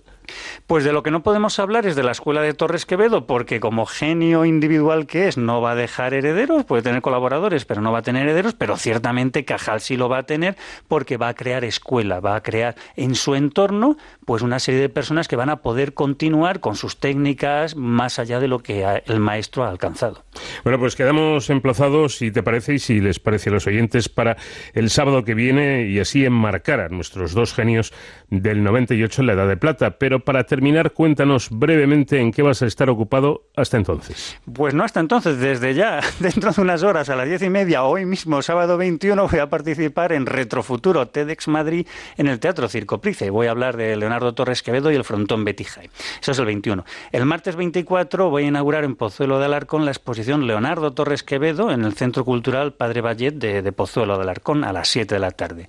El jueves 24 voy a dar una conferencia en Roma sobre Leonardo da Vinci y Leonardo Torres Quevedo, dos genios universales, pues para conmemorar el 500 aniversario. Bueno, alguna cosa más, pero quizá lo dejamos para el sábado que viene y ya os lo cuento. Esto, esto como ven ustedes, prácticamente eh, en el fin de semana y en, los, y en los días posteriores. Realmente debes tener la agenda muy justita, ¿no? Bueno, algún minuto me queda para respirar, sí, pero no mucho más. Pero no mucho, efectivamente. Mira, eh, al hilo de, todos estos, de todos estos genios de los que estamos hablando, yo te voy a plantear una pregunta que no quiero que me la contestes ahora, pero eh, como yo sé que tú investigas, lees y te empapas de los temas, cuando se dice esto de eh, la belleza no es un mérito, que evidentemente no lo es, alguien nace guapo o feo y no tiene nada que ver, pero ¿y la inteligencia? ¿La inteligencia es también un mérito?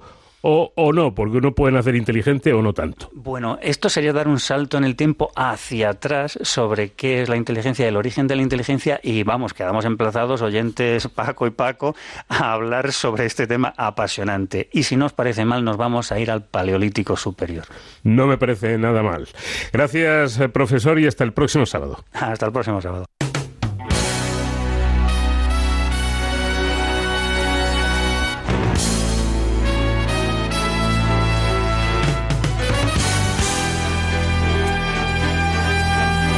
Vamos de cero al infinito en Onda Cero. Paco de León.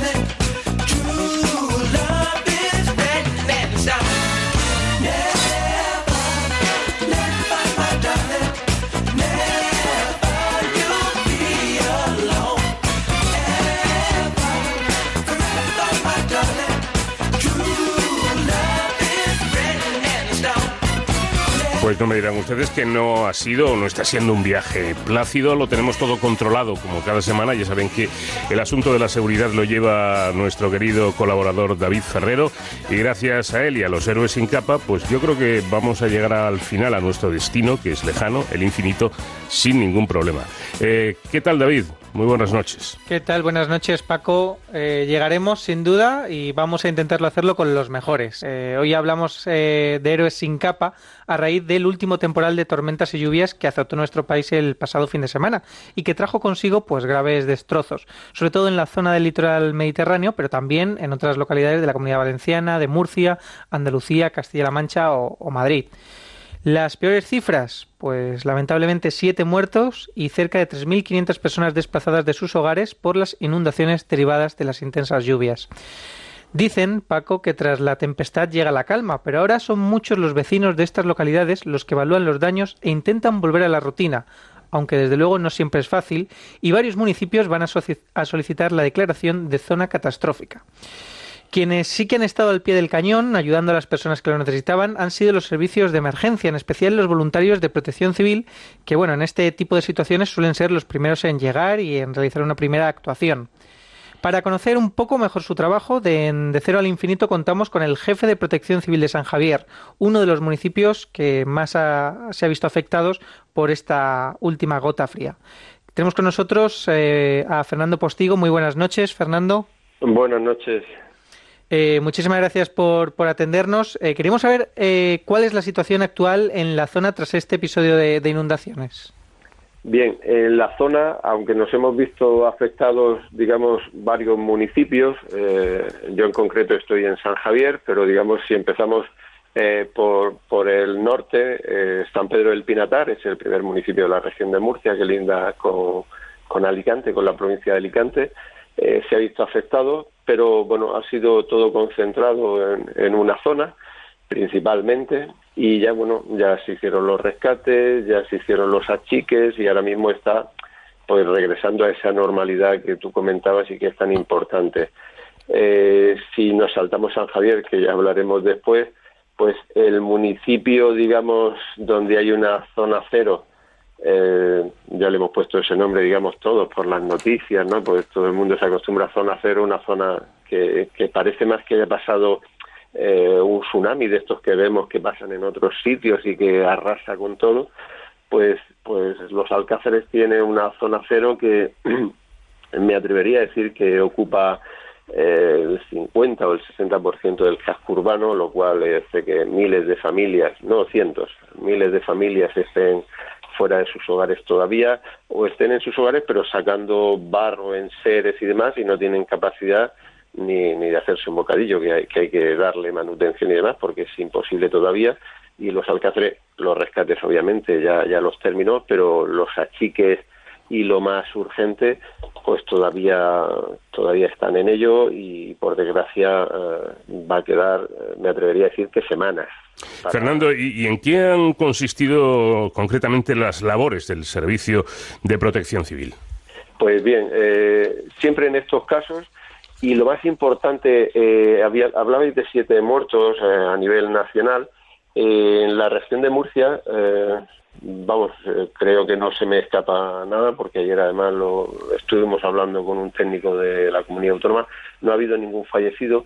Eh, también porque hemos tenido suerte, quiero decir, muchas veces en estos casos la suerte también influye, pero también por aquello de que la alerta roja era tan rotunda que incluso 24 horas antes de que empezara los primeros lluvias o las primeras posibilidades de que alguien tuviese problemas, ya tuvimos una reunión todos los posibles municipios afectados, la comunidad autónoma e incluso técnicos de la EMET eh, advirtiéndonos de, de, lo que se venía encima o de lo que los modelos decían que se venía encima. Entonces se tomaron una serie de medidas que, que es quizás la primera parte de la protección civil, es la, la prevención. Eh, es tan importante o más que, que, después las actuaciones. Cuanto más prevenimos, menos actuamos después. Y eh, yo creo que eso ha ayudado mucho. Es decir, el trabajo empezó, eh, si me aprietas, una semana antes, pero digamos, en serio, todo el mundo en clave de esto hay que, hay que tomárselo en serio desde ya pues 24 horas antes, es decir, el mediodía del miércoles, ¿vale? Hablamos que las lluvias fuertes fueron la noche en este en este entorno, ¿eh? porque hay zonas de la comunidad valenciana, incluso la región de Murcia, más en el centro, que, que fueron el día de antes, pero aquí que fue la noche del jueves al viernes, el miércoles a mediodía ya estábamos todos en clave de decir, ojo, eh, se suspendieron las clases ya el jueves, y entonces mmm, nos pilló a todos los municipios preparados. Pero claro, cuando te caen 300 litros en muy poquitas horas, eh, por mucha preparación ya entra la, la otra fase. ¿Y después qué hacéis? No? Pues eh, evidentemente lo primero estar observando todos los puntos que ya tenemos todos testados, que nos van marcando los niveles que nos va a alcanzar el agua y por lo tanto el desastre que nos puede venir aguas abajo y la prioridad absoluta eh, cuando empiezan ya los problemas son los rescates de personas. Es decir, ni a chiques, ni mi coche se lo lleva el agua, pero iba alguien dentro, no, pues ya parará. Si no para aquí, parará en el mar. Es decir, el rescate de las personas es la prioridad absoluta, uh -huh. obviamente, como no puede ser de otra manera.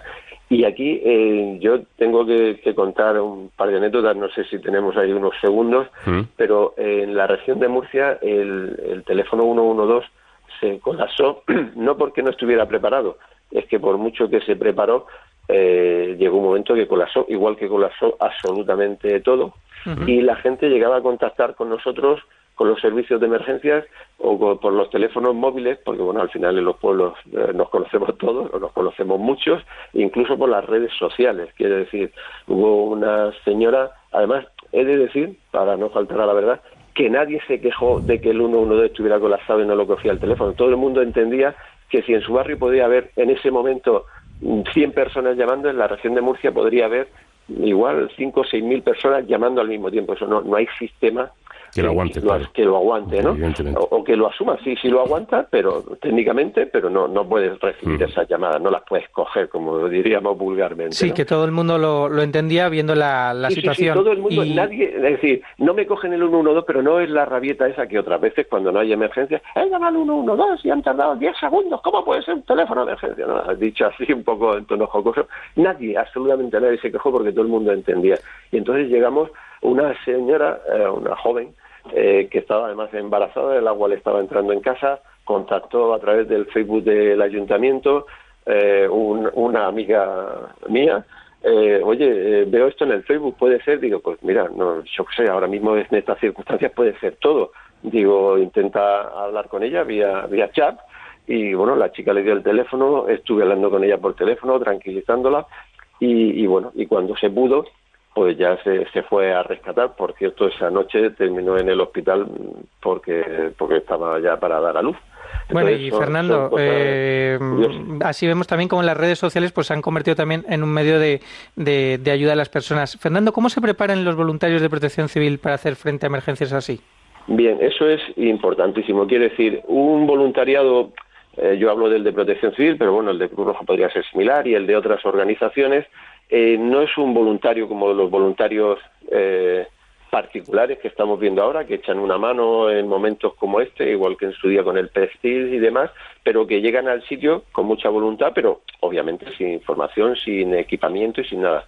Nuestro voluntariado eh, se va formando eh, durante su, su etapa de voluntario, tiene un equipamiento mínimo y tenemos un equipamiento también de herramientas y de material y de bombas de achique y de todo eso, que cuando va a una intervención eh, la idea es que sea autónomo, es decir, que cuando vamos a ayudar o vamos a actuar en una emergencia, eh, no seamos un estorbo ni eh, tampoco mm, vayamos pidiendo yo que sé, si voy a ayudar a otro municipio o, en mi propio municipio voy a ayudar a unos vecinos y voy a empezar a pedirle, oiga, ¿tiene usted una cuerda por decir algo?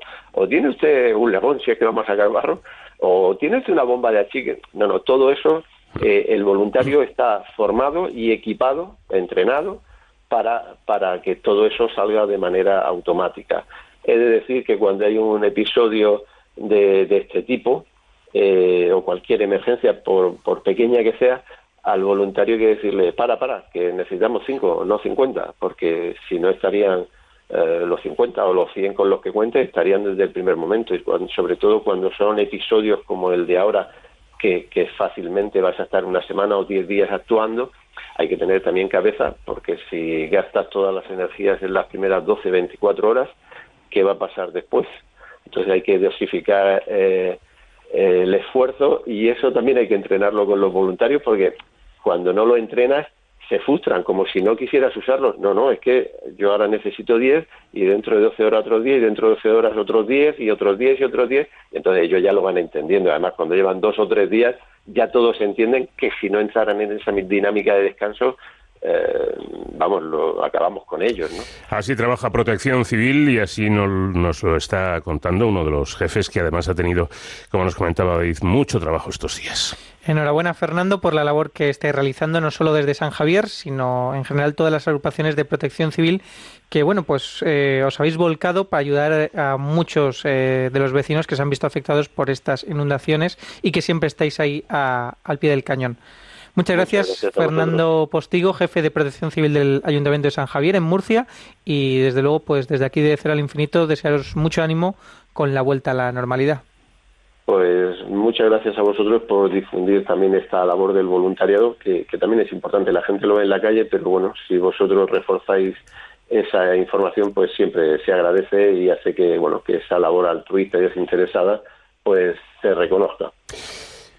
Pues es eh, la historia de esta semana de nuestros héroes sin capa con estas inundaciones en, en toda esta zona de Murcia. Eh, David, te esperamos eh, para la próxima semana que también tenemos vuelo. ¿eh? La semana que viene aquí estaremos. Muchas gracias, Paco.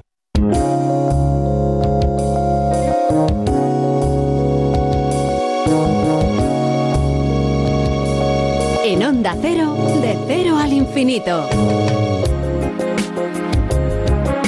Hoy nos ha acompañado la música de Erwin and Fire, una formación que son esencial, esencialmente una creación de Maurice White, un soñador nacido el 19 de diciembre de 1944 en Memphis, Tennessee.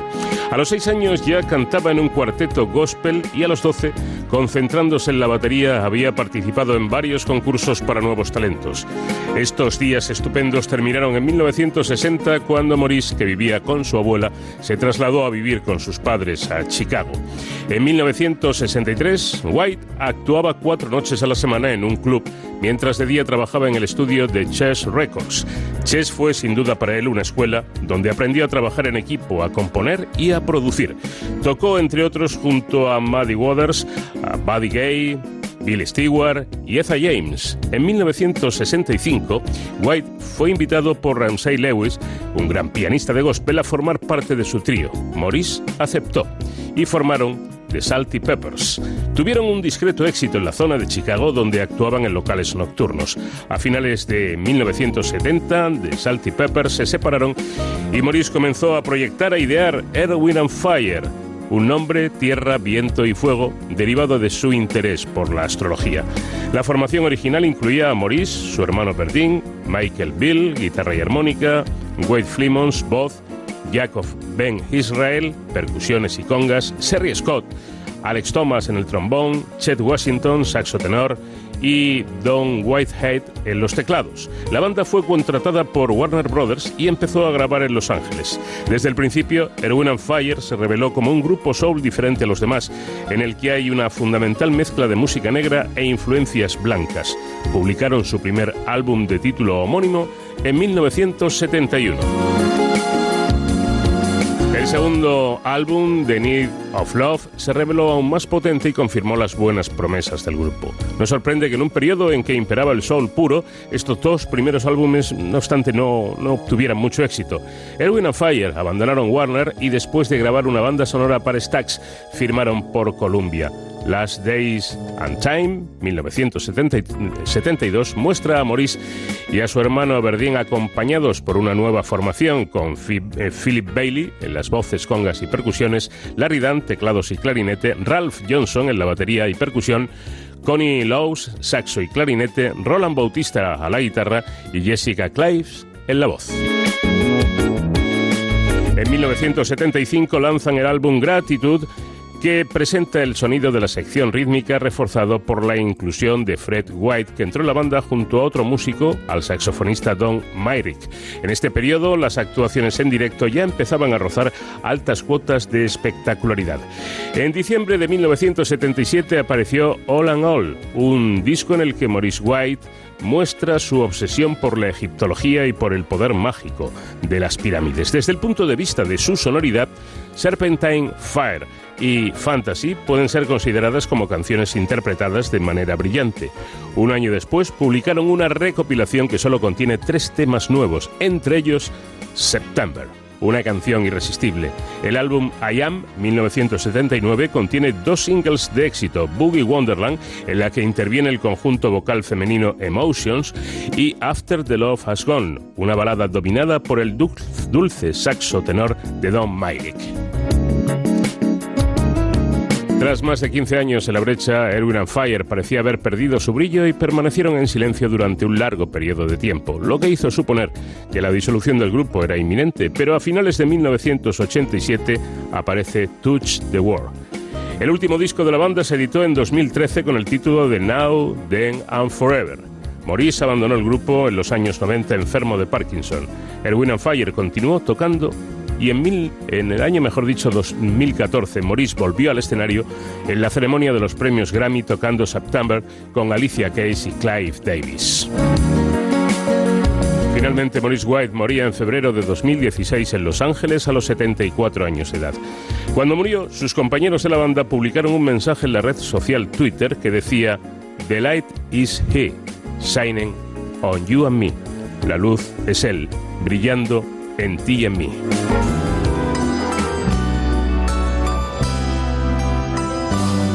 Sirva precisamente esta cita para enviar en el final del programa hoy un abrazo muy fuerte a nuestra colaboradora Sonsoles Sánchez Reyes. Mucho ánimo, mucho ánimo ya sabes Sonsoles que partimos siempre de cero, pero tenemos la intención de llegar al infinito.